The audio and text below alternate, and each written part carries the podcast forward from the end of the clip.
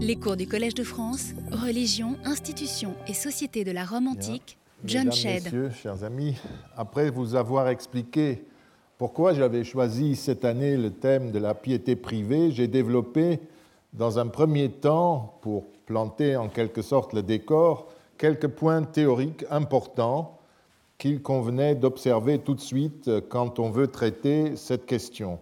Nous avons parlé euh, de la notion d'individu et de personne dans le monde antique.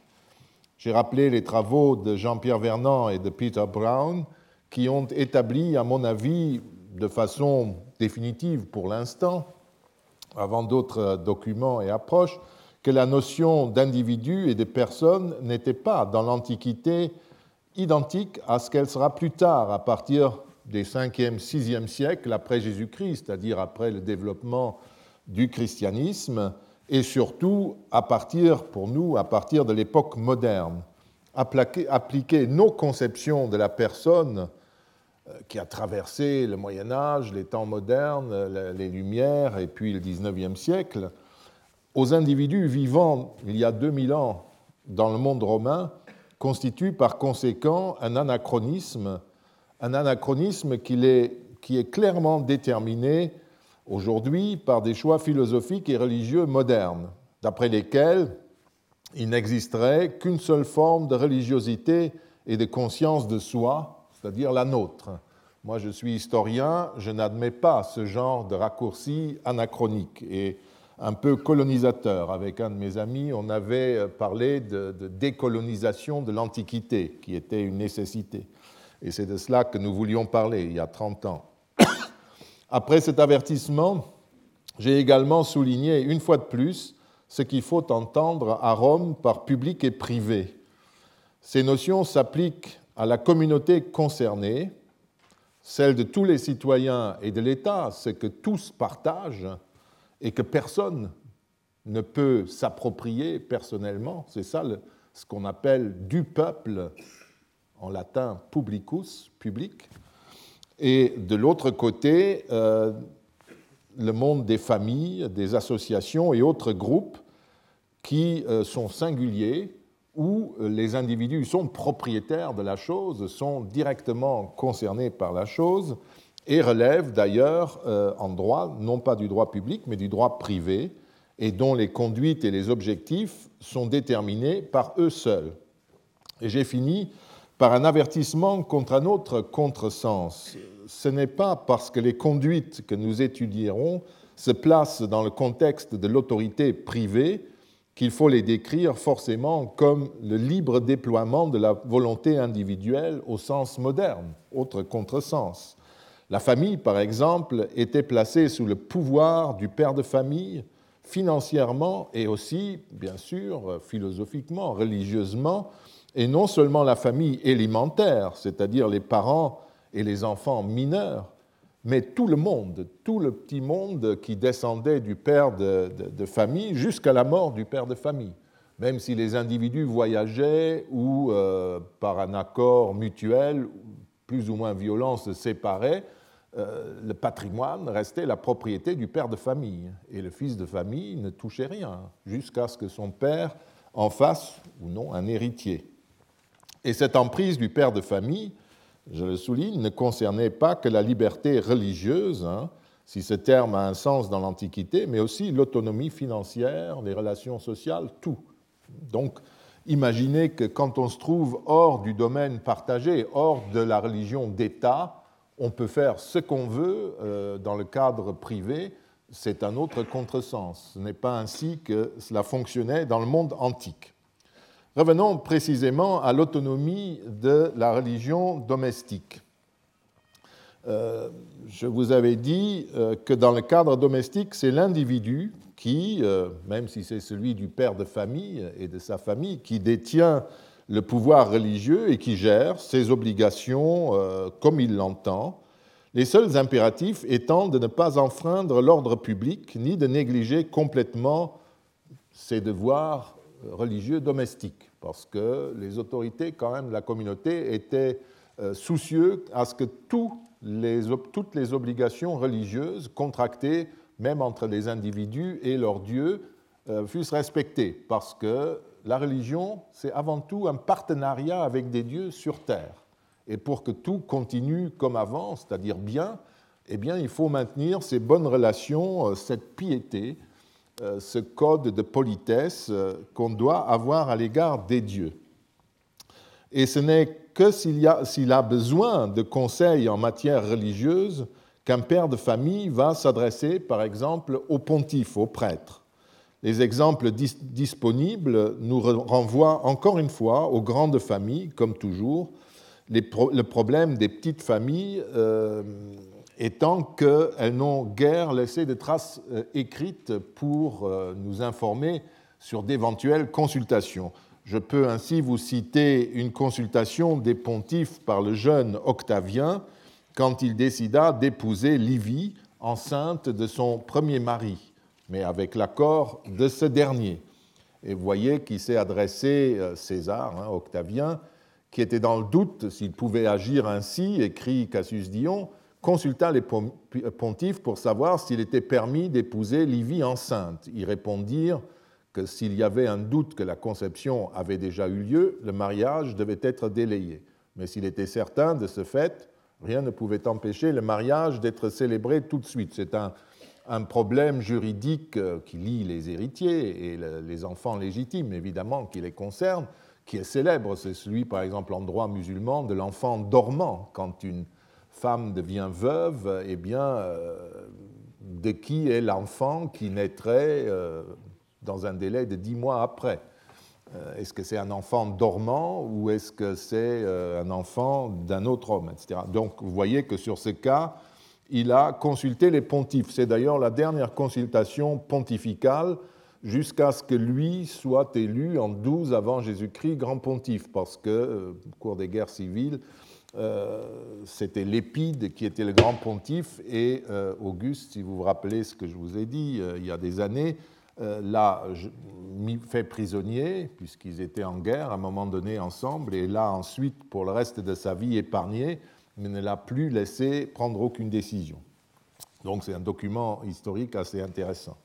Quel était le motif de la consultation euh, d'Octavien? Si l'on suit Tacite, il s'agissait, vous avez le texte aussi, il s'agissait de savoir, je traduis, si enceinte d'un premier époux et n'ayant pas encore mis l'enfant au, monde, il lui était permis de se marier à un autre. D'après Cassius Dion, les pontifes euh, répondirent comme je l'ai dit que là aussi, s'il y avait le moindre doute, non, mais ensuite, si c'était euh, clair, ben, qu'il pouvait y aller. Cette consultation était-elle obligatoire? Ça serait intéressant de savoir si les pontifes devaient se prononcer sur cela et intervenir dans des questions même rituelles, le mariage dans les familles et dans le droit privé, évidemment. Nous n'en savons strictement rien c'est sans doute plutôt parce qu'Octavien désirait rendre son initiative inattaquable qu'il avait consulté le collège. Nous savons aussi que le Sénat eut à connaître de certaines autres affaires matrimoniales, par exemple de l'union entre Octavie, la sœur d'Octavien, et Marc-Antoine, qu'il dispensa du délai de dix mois qui s'imposait en cas de veuvage de la femme, l'enfant dormant, hein, c'est vraiment les mêmes, euh, les mêmes délais. Octavien choisit les pontifes pour bénéficier à la source des lumières sacerdotales et peut-être aussi pour éviter un débat au Sénat. Il aurait pu aussi consulter euh, un magistrat qui, ou directement le Sénat, puisqu'il était triumvir, qui aurait pu lui être moins favorable en cette époque de guerre civile, larvée ou, déjà déclarée. En tout cas, Livie étant enceinte de six mois et le mari, l'ex-mari étant d'accord, euh, Octavien ne restait pas grand-chose en consultant les pontifes et réalisait en même temps une belle opération de communication en témoignant publiquement de son respect des coutumes et des autorités. Quoi qu'il en soit, le père de famille, éventuellement assisté du conseil de famille, avait l'initiative tout seul sur le plan religieux familial. Et seul dans des cas de doute comme cela, il pouvait euh, s'enquérir à l'extérieur d'un conseil. La mère de famille, quant à elle, avait en partage la célébration de certains rites matronaux, des rites de femmes mariées avec les jeunes filles. Observons donc la manière dont les individus pratiquaient toutes ces activités cultuelles et quelles inclinations personnelles elles laissent apparaître, sans ignorer que dans le monde antique, une notion comme celle de liberté individuelle, je le répète, n'avait pas du tout le même contenu que ce qu'elle a aujourd'hui. Les individus, je l'ai dit, étaient soumis au pouvoir domestique, euh, à un pouvoir domestique sur le plan privé qui n'a aucun rapport avec ce que nous connaissons aujourd'hui. Euh, la notion donc de libre arbitre, je le répète encore une fois, possède dans le monde antique un tout autre sens que chez nous. Il serait léger de l'oublier. Donc respectons l'histoire et ne colonisons pas euh, le monde romain. L'individu entrait dans une famille par la naissance, en commençant par euh, l'entrée dans une communauté religieuse nouvelle. Il entrait dans la famille par la naissance, évidemment, le mariage, la femme, euh, parfois le, mari, entrait dans une famille par mariage, par l'adoption, ou encore par achat comme esclave, ou éventuellement par l'affranchissement, il y restait, mais occupait une autre position. Considérons d'abord les personnes libres de la famille. L'entrée dans la famille du nouveau-né donnait lieu à divers rites, dont certains accompagnaient déjà la grossesse et qui ne nous intéressent dans le cadre de notre enquête que dans la mesure où ce sont des rites collectifs. Ce sont des événements religieux, des rites religieux collectifs et, euh, si vous voulez, obligatoires, qui allaient de soi, qu'il fallait faire. Nous ignorons si, à l'époque qui nous concerne, donc deuxième siècle avant, euh, troisième siècle après Jésus-Christ, on dressait encore dans l'atrium, dans la grande pièce d'entrée avec ouverture vers le ciel, des maisons, s'il y avait dans ces maisons un atrium, parce que c'était une question de niveau social aussi, si on dressait, on ignore donc si on dressait encore dans l'atrium un lit de banquet pour euh, les divinités Pilumnus, euh, Picumnus, et on parle aussi de euh, et de Deverra, des divinités minuscules, anciennes, à qui l'on demandait, par cet honneur du lit de banquet, avec sans doute des offrandes devant, que pendant l'accouchement, il protège l'enfant à naître et sa mère contre Sylvanus, notamment, le dieu qui est à la limite du monde sauvage et euh, de la, du milieu civilisé et qui s'attaque à la femme euh, enceinte et à l'enfant à naître, qui sont à la limite de la vie, si vous voulez euh, faire des interprétations psychologisantes. Parallèlement, donc, c'est des vieux rites, est-ce qu'ils étaient encore pratiqués? Les auteurs euh, qui nous le parlent, n'est-ce pas, Varon notamment, qui nous en parle, euh, le rapportent comme un fait qui existe, mais je ne suis pas sûr que ça se pratiquait encore à cette époque.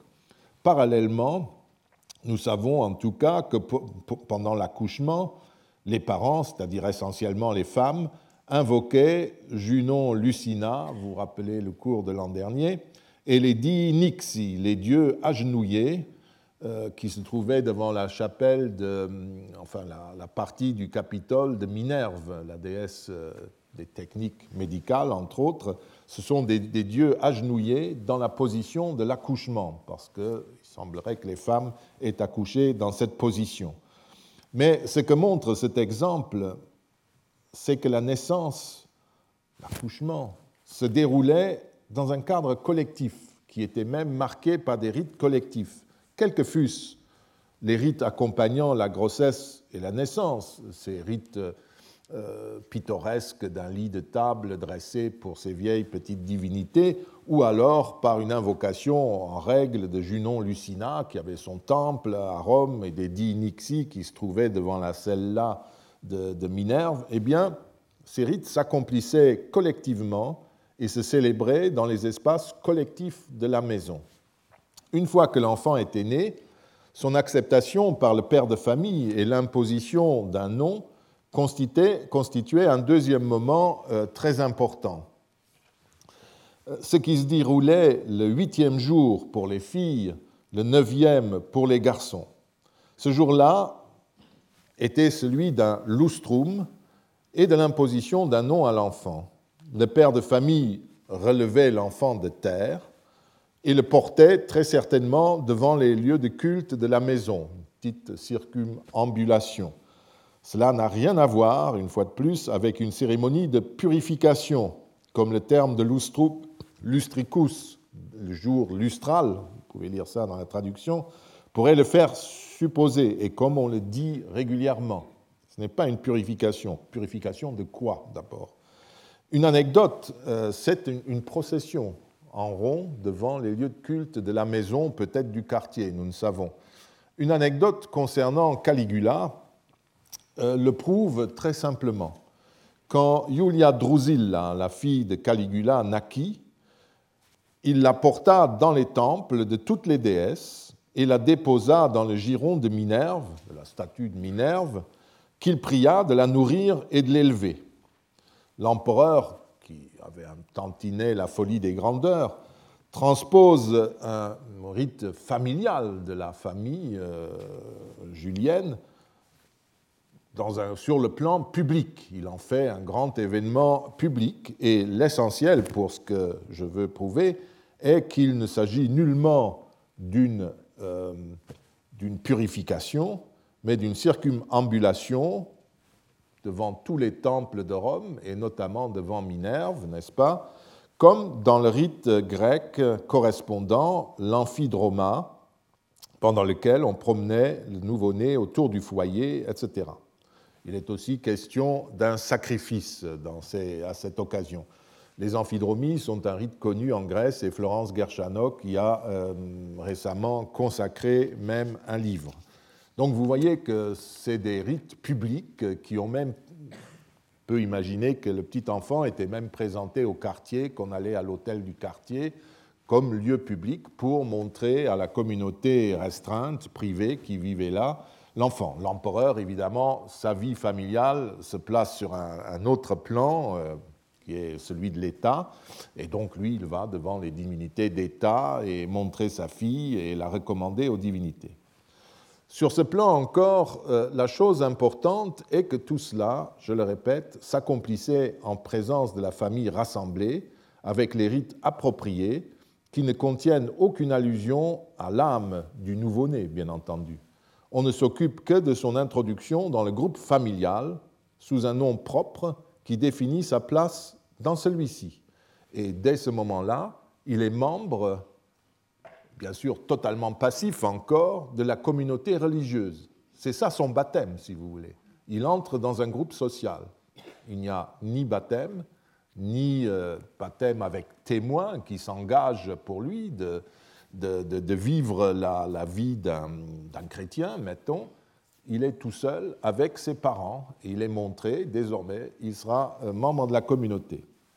Nous n'avons malheureusement pas trace des vœux qui étaient acquittés à ce moment-là par les parents quand l'accouchement s'était bien passé et que l'enfant était jugé apte à entrer dans la vie et dans la famille. Seuls peut-être les ex-voto représentant les enfants amaillotés qu'on trouve dans les temples, ou des enfants, des femmes avec enfants, des représentations de femmes avec enfants, y font sans doute illusion ou quelques euh, allusions ou quelques inscriptions qui semblent se rapporter à cet événement. Vous voyez comment on représentait les enfants, les nouveau-nés euh, au début de l'Empire, euh, mais ce n'est pas. Il a fallu une époque avant qu'on représente les enfants comme des bébés. C'est des petits adultes en, en lange, si vous voulez. Et vous avez une inscription aussi, une dédicace à à Fortune Primigenia de Préneste, Palestrine, euh, qui a été faite par une mère à l'occasion d'une naissance, hein, Nationis Gratia, en raison de la naissance, à Fortune, qui est la grande déesse de Palestrina. Est-ce qu'il s'agit de quelque chose qu'elle a promis? Elle ne le dit pas, mais elle a peut-être euh, choisi le moment pour présenter peut-être la petite et faire un sacrifice, on ne sait. Euh, sur une autre inscription, une mère signale le vœu qu'elle a acquitté à Junon Lucina pour euh, son fils. Bassa épouse Vitellius à Junon Lucina en acquittement de son vœu pour son fils Quintus Vitellius, fils de Quintus, de plein gré et à bon droit. Et là, c'est un acquittement de vœux. Euh, s'agissant de Junon Lucina, il y a peu de chances qu'il s'agisse d'autre chose que d'un accouchement heureux, car c'était l'activité précise que patronnait la déesse. Sinon, on aurait choisi euh, autre, une autre épithète, une autre épiclèse pour Junon. Mis à part ces documents, euh, nous ne disposons que d'ex-voto, mais souvent muets comme j'ai donné, ou qui parlent d'une femme qui fait un vœu pour son fils, pour sa fille, car euh, les ex-voto, euh, en plus, sont souvent très, très ambigus. Comme je prends deux exemples qui sont au musée ou quatre exemples qui sont au musée de Saint-Germain-en-Laye, euh, qui euh, sont très ambigus, parce que d'un côté, euh, on voit simplement des femmes assises sur une chair en osier tressé, typique de l'époque gallo-romaine, avec les mêmes coiffures, sauf peut-être celle de gauche qui, qui, semble avoir un diadème, ce qui la marquerait comme une divinité, et puis le fait que les deux, les deux femmes de gauche ont deux enfants euh, ce qui semble vouloir dire qu'elle protège les enfants, alors que celle de droite, euh, qui est tout à fait semblable, euh, allait ou tient un enfant, qui pourrait plutôt être une mère, mais on pourrait aussi dire qu'elle est courotrophe, qu'elle nourrit et donc protège les enfants. Donc, avec ce genre d'ex-voto, on ne peut pas faire grand-chose. Il me faudrait une petite inscription pour en savoir davantage. En tout cas, et puis vous pouvez avoir dans les lieux de culte des ex-voto sous forme de saints, par exemple, ou euh, sous, forme d'autres symboles féminins. Euh, ça peut être lié à ces, vœux d'accouchement euh, réalisés, etc. un collègue néerlandais, Toon Derks, a naguère rapproché certains monuments privés découverts dans des lieux de culte avec des signes d'acquittement votif de parents. Euh, il a d'ailleurs fait d'autres travaux qui continuent euh, sur ce domaine. Et il a euh, fait de ces, de ces monuments l'acquittement d'un vœu formulé, par exemple, comme il le suggère, à la majorité des enfants. Donc au moment où les enfants naissent, les parents font aussi un vœu jusqu'à un certain âge, en disant s'il arrive à 15 ans, mettons, euh, je te ferai, euh, puis une divinité, tel sacrifice. Et il euh, cite par exemple une, inscription de Trèves trouvée dans le sanctuaire de Lenus Mars, le grand dieu de la colonie auguste de Trèves, où vous voyez qu'un Sextus Antonius Victorinus et Brateia Germana, notez bien que ce n'est pas une italienne, ses parents ont posé ceci en accomplissement d'un vœu Il donne même la date, c'est 243 après Jésus-Christ, le 12 juin. Et euh, il peut se poser la question euh, du sens de ces, euh, de ces acquittements votifs. Avant, on les considérait comme des guérisons ou Dieu sait quoi, mais c'est vraisemblablement des rites de passage d'un âge à un autre. il existe d'autres témoignages de ces vœux qui sont acquittés par les parents pour les enfants ou pour l'un d'entre eux. Prenant euh, deux inscriptions, euh, la première qui est fragmentaire, euh, ce sont vraisemblablement des affranchis ou même des esclaves, où une certaine dame a acquitté un vœu pour son fils Lusipéminé. Bon, c'est tout modeste, mais ça peut être ça pourquoi elle aurait fait un vœu. Euh, si elle ne le dit pas, il y a de fortes chances que ce soit quelque chose de trivial, c'est-à-dire des, rites euh, réguliers. Et euh, la deuxième inscription est plus intéressante, elle vient de Navarre, en Espagne, où Domitia Materna a donné ordre que soit posé à Erensa, qui est une divinité locale, pour pro-libéraux ou pro-libéris pour son enfant ou pour ses enfants. Le L, euh, ça permet de, supposer qu'il s'agissait des enfants. Et puis une certaine Lucretia Christa, euh, arbitratus suo, d'après son jugement, a acquitté le vœu. L'inscription est très intéressante parce qu'on a l'impression que Domitien n'était plus en état d'accomplir ce vœu au moment où il était échu.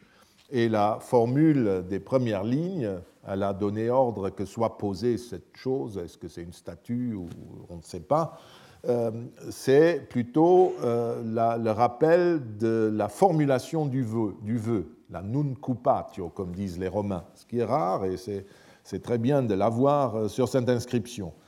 Et manifestement, soit elle était morte entre-temps, soit elle était mourante au moment où elle a vu que, mettons, ses enfants arrivaient à un certain âge et euh, elle a ensuite transmis la décision de l'acquitter à quelqu'un euh, de confiance. Et c'est cette Lucretia Christa qui, euh, manifestement, après avoir, d'après son jugement, après avoir apprécié la situation, c'est-à-dire les enfants avaient atteint l'âge qu'il fallait, qui a pu acquitter à ce moment-là le vœu. Même vœu qu'elle n'avait pas formulé elle-même et elle a pris la décision indépendante d'assumer l'obligation rituelle qui incombait à Domitia et que celle-ci lui avait peut-être imposée ou qu'elle n'avait plus eu le temps euh, d'imposer à quelqu'un. Donc vous voyez, il y a tout ce commerce votif qui, fleurit dans les communautés privées, qui est quelque chose de très complexe, parce que c'est un vœu, c'est une obligation qu'il convient à tout prix de remplir, même si euh, on est malade ou si on est euh, mourant ou si on est mort, ben, les héritiers ou des personnes de confiance, des amis, le font à votre place. L'autre fête qui concernait les enfants était cette fête de la majorité dont je parle, hein, et qui était peut-être en cause derrière ces, ces, différents rites, que nous connaissons un peu dans les bonnes familles, comme toujours de Rome et de l'Empire, mais euh, de manière plus fragmentaire dans les provinces. À en croire le poète perse, euh, au Ier siècle après Jésus-Christ, c'est devant les images des divinités domestiques et en présence de la famille euh, rassemblée que les jeunes qui atteignaient la majorité déposaient à la fois leur boula, cette amule amulette protectrice qu'on avait mise au moment de leur naissance autour de leur cou pour les protéger du mauvais œil et de tout ce que vous voulez, et euh, amulette qui a marqué sur ces deux images d'une flèche, n'est-ce pas, euh, qui montre l'enfant mineur, euh, qui porte aussi la toge prétexte, donc la même toge que portent les magistrats. C'est une toge avec des appliques brodé euh, de, luxe, si vous voulez, qui signale quelqu'un d'éminent, et les enfants portent la toge prétexte. Et euh, la boula et euh, la toge étaient donc accrochées au laraire ou quelque part dans la maison.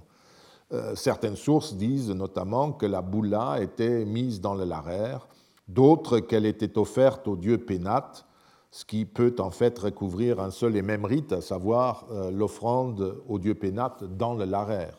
Il se peut d'ailleurs que les rites votifs dont nous venons de parler et cette cérémonie aient été liés. Regardez les deux représentations de garçons avec leur boula, qui tient, euh, dont l'un tient un animal domestique, un oiseau, dans sa main. Or, euh, les statues, je vous en montre une, de Trèves qui qui sont liées à ces inscriptions de parents euh, et qui s'adressent à, à, Mars, mais avec une épithète Juvento Carus, qui aime les enfants. Donc c'est ça qui a fait naître cette idée qu'il s'agissait d'un rite de ce type. Est-ce que c'est le rite de majorité? Peu importe. Euh, mais c'est quelque chose de semblable. Et notez euh, l'oiseau que porte ce gamin-là avec sa boula et celui que euh, ces garçons-là à, Trèves portent aussi, ce ne sont pas des offrandes, ce sont des jouets, parce que les enfants avaient souvent à Rome des jouets, comme jouets des oiseaux. Rappelez-vous le passer, le petit euh, euh, enfant du, consul romain qui partait en guerre contre Persée et qui dit au revoir à son père, il dit Mortus est persa son oiseau, son moineau qui s'appelait Persa, était mort. Alors le père dit Je prends l'augure, et il part et euh, remporte la victoire sur le roi de Macédoine qui était percé. Donc, euh, ce genre de, représentation donne un peu raison à Tonderks.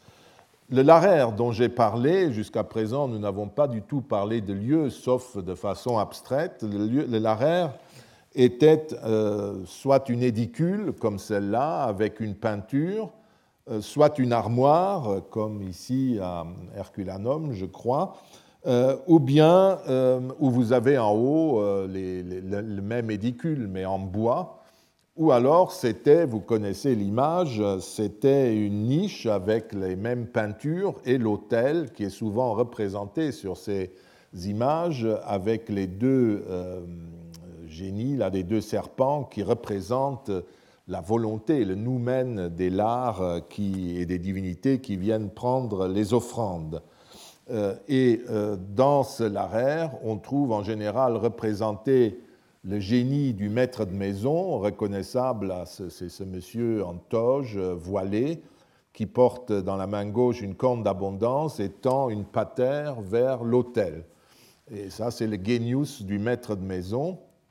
Et les lards sont les deux jeunes gens dansant, portant une corne à boire et un seau euh, dans la main et euh, entourant le génie du maître de maison et euh, vous voyez que là, c'est une variante. Pour une fois, le maître de maison tient une boîte d'encens pour indiquer que. Alors, on peut même se demander si c'est le génie, là, mais c'est vraiment cela qui est en train d'offrir des grains d'encens.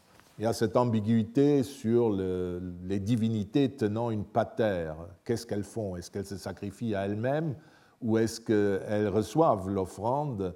Paul Venn a écrit un article là-dessus, il dit simplement que c'est une image d'activité rituelle, de libation, et qu'il ne faut pas trop chercher. Et vous voyez que les anciens eux-mêmes jouaient avec euh, l'interprétation de ces images. Et puis, les dieux pénates qui se trouvent au même endroit, vous les avez aussi à, Pompéi, vous avez les Lars ici, et puis vous avez derrière quatre divinités qui sont euh, les dieux vénérés, honorés dans la maison en question, les dieux pénates. Le jeune homme euh, revêtait à cette occasion, donc je reviens à Perse et à la cérémonie du dépôt de la bulle et de la, toge, et aussi la première barbe qui était rasée, enfin bon. Euh, il revêtait alors la toge dite pura, pure, la toge blanche du citoyen majeur, devant les dieux de la maison et bien entendu la communauté familiale. Une vieille tradition de Rome voulait aussi que le néo-citoyen monte au Capitole pour y célébrer à Jupiter son premier sacrifice, le jour des euh, Liberalia du 17 mars, et mettre une monnaie dans le tronc de la déesse Juventas, toujours devant la cella, la de Minerve au Capitole. Nous en avons également parlé. Donc là, vous avez euh, dans les bucoliques, euh, Virgile en parle, et puis bien plus tard, euh, le maître d'école, Servius, euh, professeur, euh, dit que tout à fait juste que Jupiter se, soucie de la progéniture mâle, parce qu'après avoir pris la toge virile, les garçons vont au, Capitole, où ils, offrent leur premier sacrifice, toujours en public. Et c'est Denis Lalicarnasse qui, à la même époque que Virgile, raconte que donc ce que font les jeunes gens et qui vont aller placer une monnaie dans le trésor de Juventas pour euh, quand ils sont arrivés à l'âge d'homme. Là encore, à la maison et au Capitole, bien entendu, la collectivité romaine était présente, même s'il s'agit de rites strictement privés. En tout cas, le sacrifice était fait en public devant l'un des plus grands temples. S'il y avait un banquet euh, sacrificiel qui suivait sur place ou encore au domicile du jeune, la publicité de l'événement était en tout cas garantie. Nous en possédons des exemples concernant tous les empereurs, puisqu'on nous raconte ce qui arrive à ce moment-là, où ils invitent plein de gens. Euh, et euh, puis il y a des particuliers aussi, connus ou non, qui nous en parlent. Ainsi, Cicéron écrit-il à son ami Atticus qu'il a donné la toge pure, donc vous comprenez, la toge d'adulte, blanche, à son fils, à Arpinum, puisqu'il ne pouvait pas aller à Rome. Et il rappelle que euh, leurs concitoyens, c'est ça le sens de municipes, euh, municeps, c'est le concitoyen, et que les Munikipes donc en ont, été contents. Il a donné de la même manière, euh, à la demande de son père, la toge virile à son neveu Quintus, puisque les, les, faits s'y prêtaient. Et euh, il disait que donc ça s'est très bien passé, il l'a fait au Liberalia, etc. Il est content que son fils et son neveu s'entendent bien. Virgile, pour prendre des, exemples célèbres, euh, prit, euh, quant à lui, effectua ce rite euh, à son jour anniversaire, le 15 octobre, le jour de son 15e anniversaire, à en croire Suétone. L'anniversaire, une autre occasion de célébrer le rite. Nous en trouvons également des témoignages dans des inscriptions plus tardives que ces textes littéraires. Il était d'usage, en effet, de dresser des inscriptions, sans doute liées parfois à des vœux, en l'honneur des jeunes gens concernés. Il s'agit dans ces cas, en général, de familles aisées, comme le montrent les, exemples suivants. Prenons d'abord deux textes de la fin du deuxième et euh, du début ou du début du IIIe siècle, on peut être plus précis. Nous y voyons deux esclaves appartenant au même jeune homme, Ophelius, un esclave, euh, Ophelius, un esclave comptable, Servus Arcarius, il tient l'arca, la, caisse, la boîte, à Rome. C'est un esclave de, palais, si vous voulez. Et Verecundinus, sur un domaine en Transpadane, on les voit tous les deux honorer, le même jour vraisemblablement, leur maître pour l'honneur de la toge virile. Hein, vous voyez que Lucius Ragonius, euh, Urinatius, Tuscenius, Quintianius, déjà euh, c'est un sénateur, c'est évident, leur maître, op honorem, pour l'honneur de la toge virile. Puis Ophelius, euh, le caissier, esclave. Et puis la deuxième inscription, les mêmes termes, donc on a l'impression qu'il qu'il copie ce que le calendrier familial qui était communiqué dans tous les domaines et dans les maisons, dans ces grandes familles. Euh, rappelez-vous le Satyricon, où il y a aussi euh, une sorte de journal de bord de la grande famille euh, qu'il joue, que Trimalcion joue, n'est-ce pas? Il joue au sénateur. Eh bien, qu'il l'a copié, Oponorem togae virilis du, du, jeune fils de la maison, etc. Eh bien, Vericundinus simple esclave dans la ferme, euh, lui a offert. Si nous avions besoin d'une indication attestant que cette cérémonie était un événement important dans la famille, ces inscriptions, rédigées d'après le même formulaire, je l'ai dit, deux propriétés différentes de la famille, le prouvent.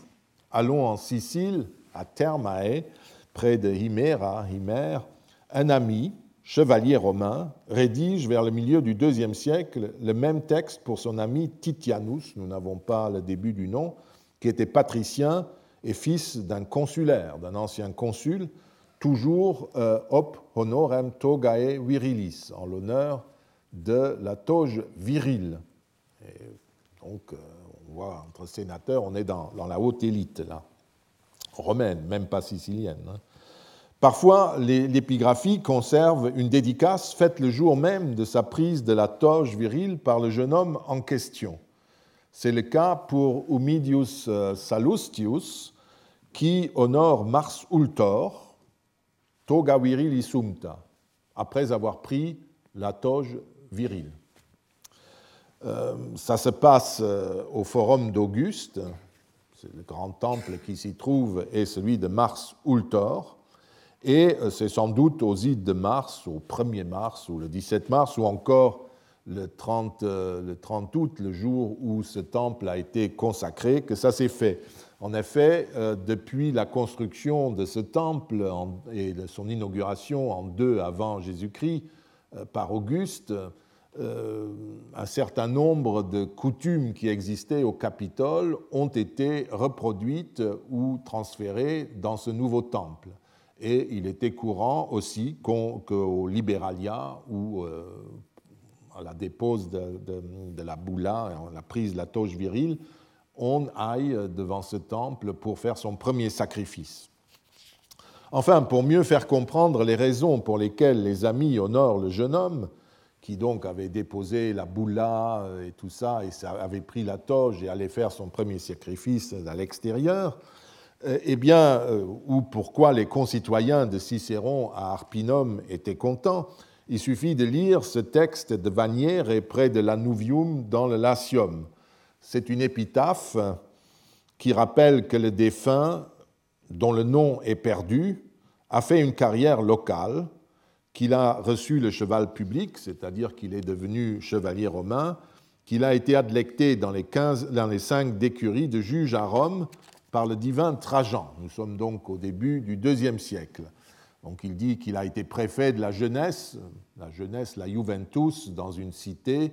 Ce sont les hommes en état, en, âge mobilisable, c'est les hommes jeunes, la force vive de la, de la cité. Equo publico, il possédait le cheval public, et puis ces cinq décuries, ce sont des décuries des juges qui siégeaient à Rome dans des tribunaux, où ils étaient convoqués et puis tirés au sort, etc. C'est réservé aux chevaliers, donc à la haute euh, élite. Et c'est le divin Adrien qui avait fait ça. Donc nous sommes après 118 euh, quand il est mort, notre jeune homme que nous ne connaissons pas. Et ce jeune homme, c'est ça qui nous intéresse, à euh, Oponorem togae virilis, vous connaissez la formule, maintenant en l'honneur de sa toge virile, a offert Epulum un banquet euh, au Sénat auguste et aux sénateurs, les curiales, les membres de la curie, de l'Anuvium, de sa cité, euh, et euh, donc on offrait un grand banquet, après peut-être avec les viandes sacrificielles, et c'est pour ça que les gens étaient contents et félicitaient aussi ou remerciaient parce qu'ils en avaient fait partie. Et comme l'épitaphe le précise, notre jeune homme est malheureusement mort à 16 ans, n'est-ce pas? Donc vous voyez qu'il avait pris la toge virile vers 15 ans. Euh, souvent, euh, les gens qui la prennent très jeunes, c'est parce qu'ils sont orphelins. Il faut un maître de maison et on en crée un immédiatement en le rendant majeur. C'était encore des décisions internes, il n'y avait pas de loi qui disait ça. C'est le père de famille ou euh, le conseil de famille qui décidait que c'était à tel moment qu'on devenait majeur. Pour les filles, ce passage se faisait la veille du mariage on rapporte qu'à ce moment-là, elles offraient leur poupée et leur boula, elles aussi portaient la boula, et suspendaient auprès des lards leurs poupées de laine et leurs balles molles, leurs résille et leurs bandes pectorales. Il semble que l'on ait également offert à ce moment-là leurs petites toges, les togulae, à Fortuna Virginalis, la fortune vierge ou la fortune des vierges. Conformément à la logique des cultes antiques, ces traditions euh, pouvaient varier d'une maison à l'autre en fonction des coutumes familiales, du rang social et bien entendu aussi de l'époque. Il est évident que les fils des familles modestes n'allaient pas forcément sacrifier au Capitole.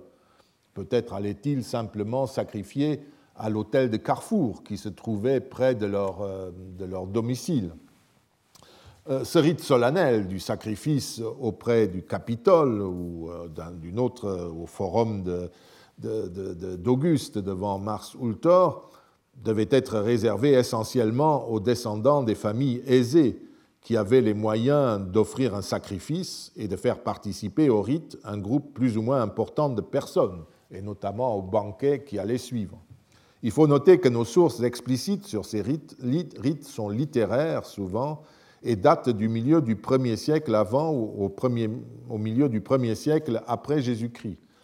Euh, cela ne signifie pas qu'il n'y a pas eu d'évolution, car les rites évoluent insensiblement et connaissent des phénomènes de mode sans changer de substance.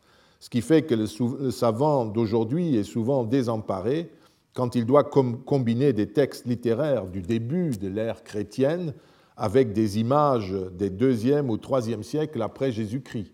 On peut présumer que c'est semblable, mais euh, faire coïncider euh, les deux types de documentation est souvent difficile parce que les modalités des célébrations ont pu euh, changer au point de devenir incompréhensibles ou inconciliables avec les sources plus anciennes.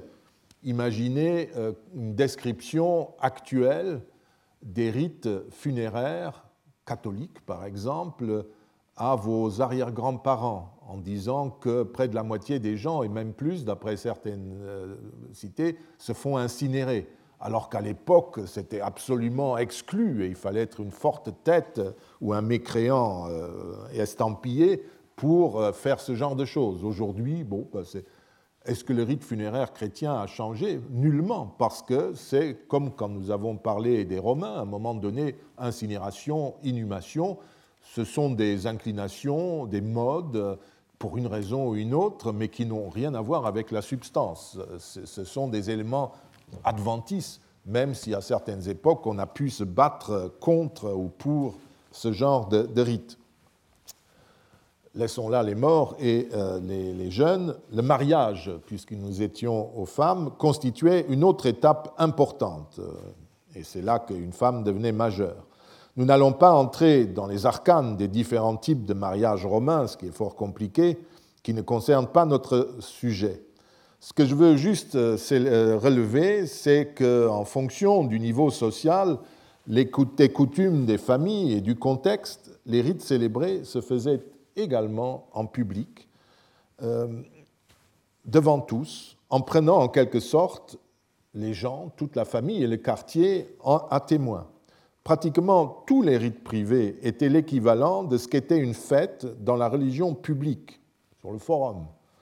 Mais il s'agissait d'une festivité privée, le mari et qui avait d'autres autorités, le père de famille, le conseil de famille. Le mariage était d'ailleurs en partie fêté sous les yeux du voisinage, puisqu'il semble qu'un cortège ait accompagné le jeune couple à son domicile. N'oublions pas que pour les anciens, le mariage n'était pas l'équivalent d'un sacrement, mais un acte d'échange de bonne foi, comme sur cette image où euh, le couple se tient par la main droite en signe de bonne foi, d'échange de loyauté, de bonne foi, euh, de bonne entente et tout ce que vous voulez, qui entraînait un acte d'échange de bonne foi, qui entraînait des conséquences juridiques plus ou moins importantes en fonction du type de mariage choisi. Mais ce n'était que cela ce n'est pas un sacrement. Nous avons déjà eu l'occasion d'aborder la question des vœux en décrivant certaines célébrations. Vous savez que le contrat votif est l'un des moteurs de la piété romaine, publique ou privée. En dehors des prodiges et des obligations régulières qui découlent du calendrier cultuel, les vœux mobilisaient très fortement les habitants du monde romain, non seulement dans la religion officielle, mais aussi en privé et ces rites privés se pratiquaient jusque dans les lieux de culte publics. Cela n'interdit rien. Hein. Les inscriptions votives sont très nombreuses, et encore, sans même parler de tous les documents qui ont disparu, encore représentent-elles représentent ces inscriptions uniquement les témoignages de vœux exaucés, parce qu'il y a aussi des vœux non exaucés, comme le disait le philosophe Diagoras de Mélos quand on lui faisait remarquer que la quantité d'ex-voto exposés dans un sanctuaire était la preuve que les dieux se souciaient des mortels. Diagoras est une forte tête, il, proclamait qu'il était athée, que les dieux ne s'occupaient pas des humains. Alors quand on lui disait, mais regarde, tous ces ex-voto de gens qui ont exaucé, eh bien, il disait qu'il faut penser que ceux qui n'ont pas été, il faut penser euh, à ceux qui n'ont pas été exaucés ou qui n'ont pas jugé nécessaire d'en rendre compte par une inscription devaient être encore beaucoup plus nombreux. Donc il restait euh, inébranlable dans euh, son opinion. C'est ça, euh, malheureusement pour nous historiens, on aimerait bien aussi le reste. Mais les Romains, c'est rare, je vous l'ai déjà dit, qu'ils parlent de la formulation du vœu. C'est pour ça que cette petite inscription insignifiante de Domitia, qui donne un ordre de faire cela, mais pour une raison ou une autre ne peut pas le faire, est substitué par une autre personne. Et donc on a une petite indication de la formulation du vœu. Normalement, on vous dit simplement euh, pour euh, grâce accordée, point, et on ne vous dit pas le reste. Et tout ce qui n'a pas été accordé, ce qui m'intéresse aussi beaucoup, c'est quand on, est furieux contre les dieux et qu'on leur refuse des sacrifices parce qu'ils n'ont pas fait ce qu'ils devaient faire. Malheureusement, la plupart du temps, on ne nous le dit pas. Les particuliers formulaient et acquittaient ces vœux à leur domicile ou dans un lieu public selon les circonstances. Regardons un peu euh, ces, vœux.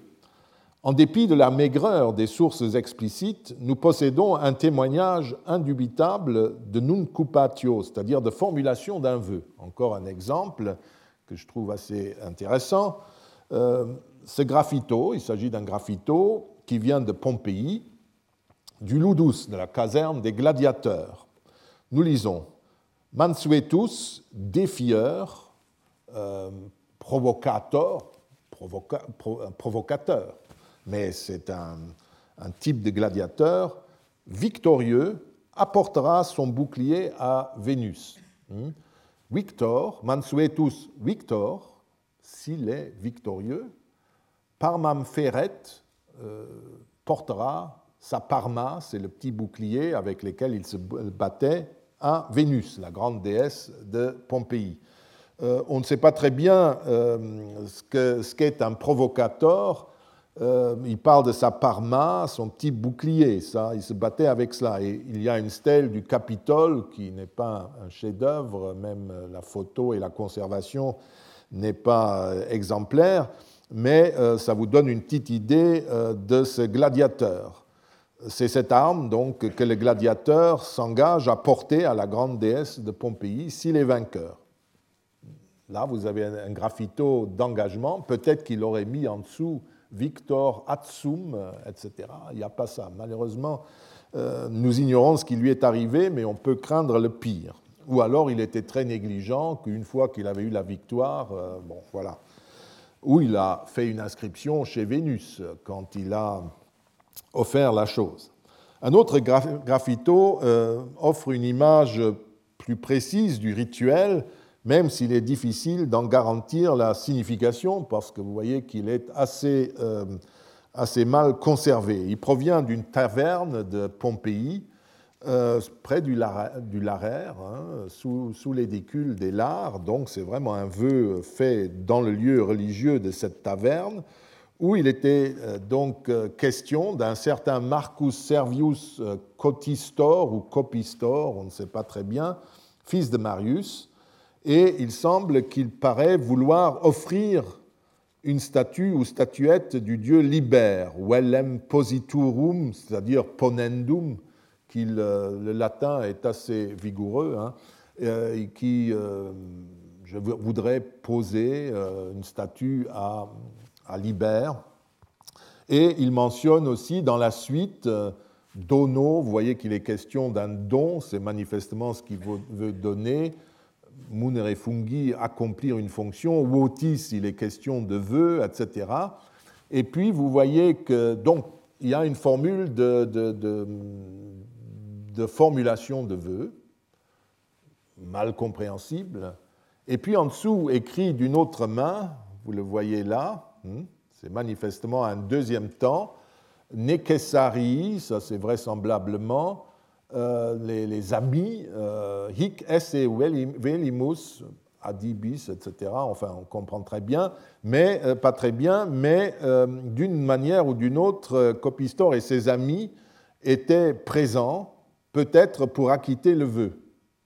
On ne sait pas pourquoi le vœu, etc., mais manifestement, la quittance votive a été remplie dans un deuxième temps. Et pour dire cela, cette inscription et quand même, malgré ses, faiblesses euh, de conservation et de compréhension, elle ressemble à une autre inscription qui, euh, un graffito encore, trouvé dans le temple extra-urbain d'Hercule Courinus, euh, l'Hercule des citoyens près de Sulmona, dans des Abruzes, dans un site merveilleux, où vous avez ce graffito qui est, lui, bien concerné et qui est passionnant. Hein, vous lisez que Gaius Nonius, le surnom est perdu, fils de Lucius de la tribu Sergia, et ou a municipio sulmone profectus miles, parti soldat, c'est-à-dire légionnaire du municipe de Sulmo, euh, Wota Nuncupa 8 a euh, fait le vœu, a promis par vœu à Hercule Courinus un verra et euh, un veau, verem et vitulum, s'il revenait sain et sauf du camp, sei si salvus et castrus redis, castris redisset, s'il revenait sain et sauf du camp. votis damnatus ad est. Il est présent maintenant, contraint d'acquitter ses vœux, parce qu'on est damné aux vœux. Dès que la divinité a, fait ce que vous aviez demandé, on est condamné à acquitter son vœu. Et c'est un sacrilège de ne pas le faire, c'est une rupture de, de justement. Donc vous voyez qu'il y a un point de atsumus, hein, comme euh, disent les amis de, de Copistor, euh, hic esse velimus, c'est la même chose que atsum, euh, ad est, Gaius Nonius, il parle de lui-même à la troisième personne, comme Jules César, et il est là pour offrir ce sacrifice. Je n'entre pas dans le détail, vous n'avez qu'à regarder euh, le petit article que j'ai fait sur le vœu, euh, sur ce vœu, et le terme de, de, de que je restitue me semble probable parce que c'est un verbe qui peut se construire avec l'accusatif de l'objet promis. Il a formulé les vœux d'un bélier et d'un taureau. Les Romains disaient il a formulé, un, il a formulé de façon votive un bélier et un veau. C'est tout à fait possible. Donc voilà pour euh, son graffito. Une autre inscription euh, qui provient de travaux euh, à Plaisance, près de Milan, est aussi votive. Elle est placée dans le sanctuaire de Minerva mort. Minerve qui se souvient. Minerve, c'est un cerveau, hein, comme dame, c'est une intellectuelle. et elle atteste le même fait. Un préfet de cohorte, un militaire encore, qui, commandait une unité d'auxiliaires de, 600 personnes, précise qu'il a ramené son vœu de Britannia, la Grande-Bretagne, où était stationnée cette cohorte au IIe siècle. Hein, à Minerva Memor, Lucius Nevius Venius euh, Roscianus, préfet de la cohorte des, euh, montée, Equitata des Gaulois, euh, a ramené de Britannia de la Grande-Bretagne, n'est-ce pas, province romaine, son vœu. Ça veut dire qu'il est damné, n'est-ce pas, à l'acquitter. Et vous avez là la quittance. Il a votum solvit libens merito. Je n'ai pas euh, transcrit euh, le, LM, libens meritus, de plein gré. Il a ramené son vœu de plein gré et à bon droit les inscriptions du culte public fournissent de multiples exemples de formulations et d'acquittements du même type. Les frères Zaval, notamment, en offrent de nombreux témoignages dont nous avons déjà lu ici au moins un certain nombre. Comme le montrent tous ces graffitis, c'est la même chose sur le plan privé. Ça fonctionne strictement de la même manière. Et il y a toujours la même, euh, la même publicité, puisque c'est même écrit et rappelé en Afrique proconsulaire, pour prendre encore un exemple, Caecilius Victor acquitte à la déesse Caelestis un vœu dans lequel il s'est engagé. Votum quod promisit radidit. Il a rendu, il a acquitté le vœu qu'il avait promis. Et à Aouzia, euh, en Mauritanie césarienne, au Maroc, Quintus Claudius Claudianus, qui est le patron de la colonie, qui est juge et trésorier sur place, donc c'est la, petite élite locale, fait la dédicace d'un hôtel à Pluton et à euh, une déesse qui est Curie euh, Kererimatri. C'est vraiment un, hellénisme, c'est Curia Demeter, Curia Keres Mater. C'est une sorte de traduction euh, personnelle de, Dame Déméter, Curia Déméter. Ce qui nous intéresse ici, c'est que cette dédicace émane d'un vœu que Claudius avait formulé dans un cadre privé. Il écrit en fait qu'il fonde et dédie cet hôtel, euh, votum promissum, etc., euh, en accomplissement du vœu promis prononcé avec son épouse Julia Donata et les autres Claudii, son fils Aprilis et toutes ses filles. Malgré le caractère un peu maladroit du latin euh, employé, on comprend qu'il acquitte un vœu. Deux choses sont à retenir dans ce document. D'abord, le fait que le vœu ait été émis, collectivement, lui, avec femme et tous les Claudis, ses enfants. D'autre part, la date 320 après Jésus-Christ, c'est daté d'après l'année de la province, de la création de la province. Donc, la date à laquelle ce vœu a été prononcé et, acquitté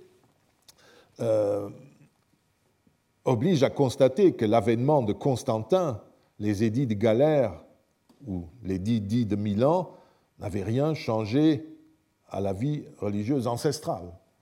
Au Maroc, vous voyez, euh, aucun problème, euh, notre Claudius Claudianus acquitte des vœux comme si rien n'était passé, ne s'était passé.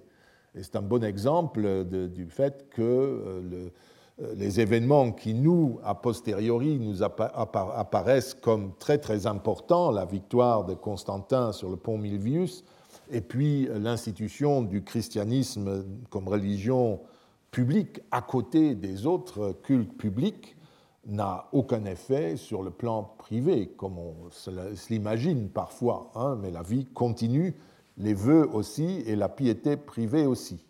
Nous verrons euh, la suite la prochaine fois. Retrouvez tous les enseignements du Collège de France sur www.colège-2-france.fr.